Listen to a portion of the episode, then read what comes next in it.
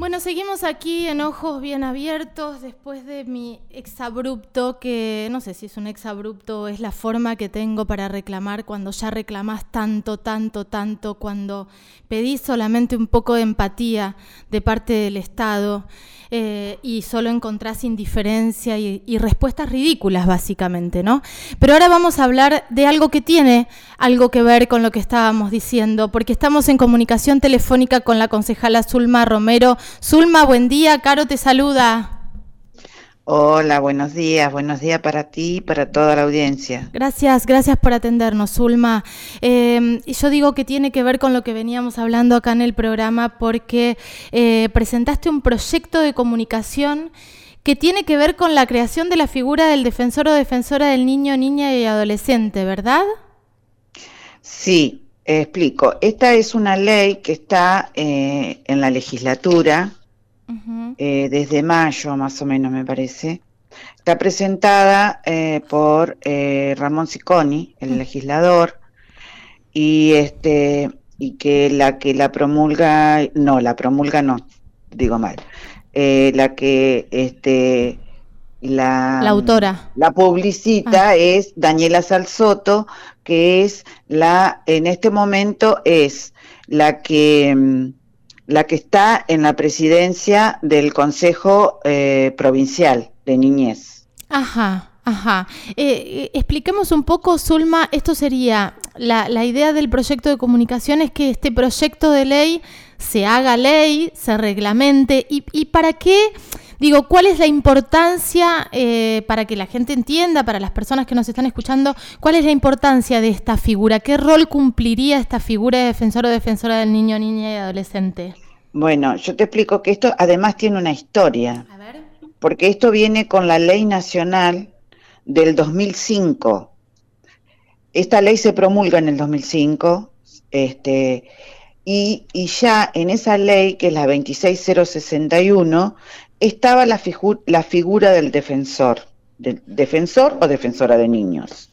Niños, niñas, niñes y adolescentes. Eh, esa, esa figura demoró 14 años en hacerse, en poder eh, realizarse, digamos.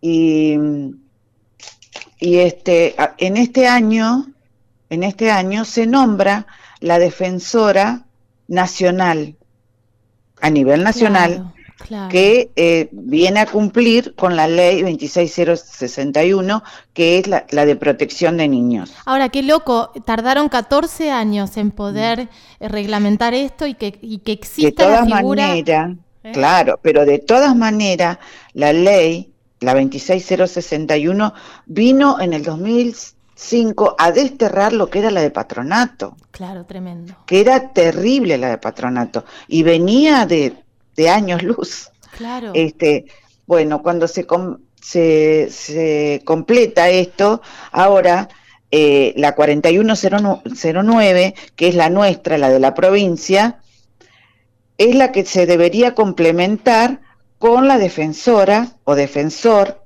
de los niños, niños y adolescentes en la provincia de Río Negro claro, claro.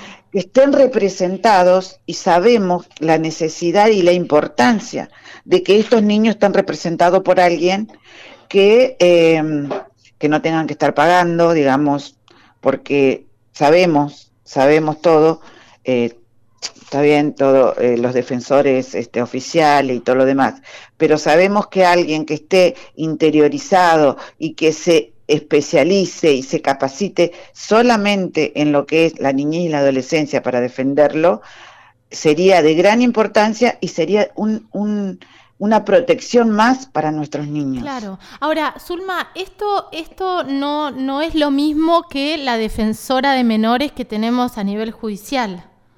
No, Ajá. no. La defensora es defensora de menores. Sí. Es defensora de menores. Entre, esto sería personalizado, un defensor o defensora para cada niño. Claro, está bien, perfecto. O sea que en cada caso el niño, la niña, el niñe y adolescente tendría la posibilidad de tener una persona que sepa de la temática, que lo acompañe en el proceso que necesite. Por, Por supuesto, en todo el proceso y después también y antes también. Porque antes de tener juicio, lo que sea, el primero que tendría que estar, o la primera que tendría que estar es la defensora o el defensor de ellos. Claro. Eh, es el que eh, incluso en la ley está especificado eh, lo que lo que debe hacer, a dónde debe ir. Él tiene, él puede ir en cualquier momento sin avisar. aparte puede de oficio puede ir y en, cualquier lugar y donde haya niños y es el responsable, digamos, también de que todos esos niños estén en buenas con, con que no tengan ningún derecho vulnerado. Claro. Que de hecho hoy los tenemos en nuestra ciudad. Totalmente, totalmente, Zulma, veníamos hablando de eso, qué tremendo. Ahora, eh, te hago una consulta. ¿Por qué crees que no sale esta ley? ¿Tiene que ver con el presupuesto también? Porque imagino que, que hay que tener personal capacitado, mucho más recurso humano, digo, es una estructura dentro del Poder Judicial, estamos hablando. Eh, que cumpliría casi la misma función de la Defensoría del Pueblo. Pero este, yo creo que hoy por hoy, en lo que es el presupuesto, ah, me parece a mí que esto va por otra cosa, no, no sería un complemento a, a un a, asegurarnos y a proteger a los niños que no se les vulneren los derechos. es fundamental. Tenemos una lucha para poder llegar a que no se vulnere un derecho. Eh, bueno, vos lo sabés, me lo estuviste explicando. Eh, es, es una lucha esto. En, en, yo sé que a lo mejor piensan que es más gente, más, más, más presupuesto, como vos decís, pero hay tantas otras cosas que por ahí se deberían ver. Sí, totalmente. Que no sean tan necesarias como esto. Sí, priorizar las infancias, Zulma, priorizar a nuestros niños. nuestros niños y después nuestros niños todo chico, toda persona menor de 18 años debe ser protegida por esta ley y debe ser protegida por esta defensora o defensor. Totalmente, totalmente. ¿Qué repercusión tenés con esto, Zulma? ¿Vos crees que, eh, que le van a dar lugar a esta prioridad, pero además que es, es urgente? Claro, esto, esto, digamos, esta comunicación es para que prioricen y es para que adhieran tantos organismos y puedan llegar también a hacer un poquito más de presión para que esta ley se, se pueda tratar. Claro, claro. Eh, y que, y que, pongan las cosas como en, en orden de prioridades. Y en este orden de prioridades, más aún en este contexto donde muchos niños, niñas, niñas, adolescentes están viviendo, por ejemplo, con un abusador, con un violento. Hay niños y niñas que están cagados de hambre, Zulma. Hay, hay chicos que eh, ni siquiera se les se los está acompañando por el derecho a una vivienda digna, a un baño, a una cocina, a cosas, y no hay presupuesto para eso, pero hay presupuesto para cada pelotudez.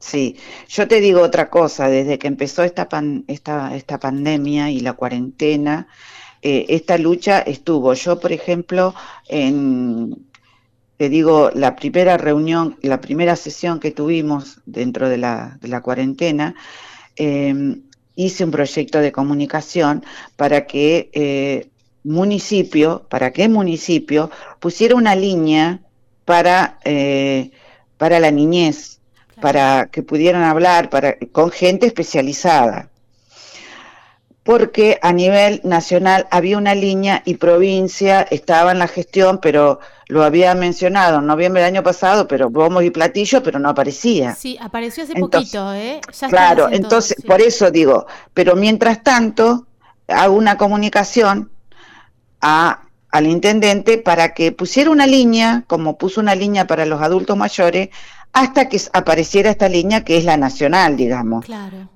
pero no pasó nada, digamos, con nuestros niños no pasó nada. Hasta ahora que apareció recién ahora la línea nacional, pero mm. local no, no se hizo nada. Eh, se aprobó por unanimidad, todo conforme la comunicación, pero nada más. Eh, yo tengo eh, contactos porque yo estoy presidiendo el Consejo Local de Niñez. Ajá y tengo contactos con, colegas y además de colegas con, el ETAP, que es los que están más en contacto por el tema de la, escolarización. Sabemos que no todos los chicos están escolarizados en este sistema. Sabemos que no tienen una conectividad todos los chicos. Eh, entonces la preocupación por ahí de la etapa era cuando los chicos no se comunicaban, los padres no se comunicaban, la directora iba a la casa y no podía comunicarse. Entonces esa es la preocupación, ese era el tema de poder tener una línea, de que alguien pudiera denunciar o alguien pudiera, o un niño pudiera hablar y decir me pasa esto. Totalmente. Este, pero bueno, ahora la línea está. Eh, nació en la, se la, la, la, implementar provincia, claro. Este, pero igual en este, en este tema volvemos a la vulneración de los derechos de los chicos. No todos los chicos tienen los mismos derechos, no todos los chicos pueden estar con, eh, con conectividad como para escolarizarse, no todos tienen los elementos necesarios, por ahí tenés una casa que tienen dos, tres celulares para seis personas, es imposible por eh, supuesto, pasa con la conectividad y pasa con el sistema de salud. No, sé cuántos chicos hoy están em, eh, con los controles correspondientes, digo, porque este aislamiento y esto de que muchísimas familias que estaban precarizadas, muchísimas madres solas con un montón de, de hijes y, con una precarización laboral que no pueden ni salir de su casa, eh, está pasando con el sistema de salud también esto, digo, con los controles, con algunas situaciones que por ahí hay una enfermedad dando vueltas y, no pueden salir con sus hijos. O sea, eh, esta, esta pandemia puso como sobre la mesa un montón de derechos vulnerados y, a veces los gobiernos miran para otro lado y siguen como con el esquemita que tienen previsto y se olvidan que detrás de cada número hay un ser humano. Sí, mira, el reclamo que venimos haciendo desde el Consejo de Niñez local es haciéndole reclamo con cartas, por supuesto, con notas al intendente y a Sánchez. Eh, era, es primero porque queríamos formar un lugar, no sé, el intendente, no sé, no quiere comité de crisis. Bueno, que le llamemos mesa intersectorial, un espacio donde se pueda, eh, donde se pueda hablar todo esto y podamos eh, digamos, coordinar con las instituciones o con quienes estén en los barrios para poder eh, atender a todos, a todos estos chicos. Por ejemplo, te digo, ¿cuánto hace que se abrieron las actividades en los gimnasios y todo lo demás? Hace un montón. Sí. Pero ¿sabes para quiénes? Solamente para los que pueden pagar. Nuestros niños que no pueden pagar, el municipio no abrió un solo gimnasio, ni una sola junta vecinal, nada. Los chicos que no pueden pagar no, no tienen una actividad, solamente lo que hacen de jugar en el barrio. Claro. Nada más. Claro. Entonces, esto lo venimos, la última, ahora, hace una semana más o menos, o dos, que ahí sí tuvimos una reunión con Sánchez en el loteo con, y con los profesores de educación física para poder hacer alguna actividad al aire libre. Todavía no han llegado a acuerdos, pero vos fijate el derecho de vulneración que tienen nuestros niños de los barrios. No tienen buena conectividad, no tienen eh, una actividad porque están cerradas las juntas vecinales, porque los gimnasios no abrió ninguno, que el tema era, ¿por qué no abren los gimnasios no, me dijo el, el, de deportes, me dijo el director que eh, porque iban a tener que dejar muchos chicos afuera. Pero es preferible em, hacer varios turnos porque tienen que hacer, por supuesto, muy pocos a lo que era antes. Claro, por el protocolo. pero dejamos a todos afuera. Hasta ahora tenemos todos afuera. Ahora estamos viendo esto con las actividades del aire libre, a ver si podemos este, llegar a, a sumar eh, importante, Zulma, eso, porque además eh, los que podemos pagar una actividad de nuestras hijas, de nuestros hijos, eh, tenemos capaz una casa más cómoda, pero hay personas que viven hacinados directamente, en casas muy pequeñas, muchas familias juntas, y con más razón se necesitan esas actividades. Sí, y bueno, y por lo que decíamos antes, era esta pandemia, esta cuarentena trajo el tema de eh, más allá de estas vulneraciones de derechos que lo está haciendo desde el Estado, el tema de que los chicos tienen que estar más tiempo adentro y que estén, están, más expuestos al maltrato, al abuso y todo lo demás. Totalmente. Zulma, ojalá que, ojalá que le den lugar a esta figura importantísima, vital hoy te diría para las infancias, como es la, eh, eh, tener defensor y defensora del niño, niña y adolescente. Y, me parece que es importante decir y no cansarnos de decir y repetir que, que un estado ausente es un estado violento, o sea, la indiferencia desde el Estado es violencia institucional. Un Estado que no se ocupa de las niñez, de las mujeres, porque detrás de esos niños y niñas eh, con derechos vulnerados, seguramente hay una mujer con los mismos derechos vulnerados y víctimas del mismo Estado ausente. Entonces el Estado, a veces por omisión, es un Estado violento es un, es, es un maltrato hacia sus ciudadanos. Exactamente. Zulma, te mando un beso inmenso. Gracias por esta charla. te agradezco un montón de que te hayas ocupado de esto. Bueno, esperemos que esto tenga otra que pueda ser este tratado en la legislatura y que nuestros niños puedan tener una protección más, porque esto sería una protección más. Totalmente. Totalmente. Bueno, un abrazo. Muchas gracias a vos. Bueno, un abrazo. Un gusto escucharte. Chau, chau. Chao, chao. Eh, Zulma, Zulma Romero charlando con nosotros aquí en Ojos Bien Abiertos, www.unicacontenidos.tv 96.1 y hablando de niños, de niñas, de adolescentes, Aquí tengo a mi niña Sofi que me vino a visitar esta mañana, así que voy a dejar la tanda publicitaria em, y voy a jugar un ratitín con Sofi para seguir aquí en Ojos Bien Abiertos.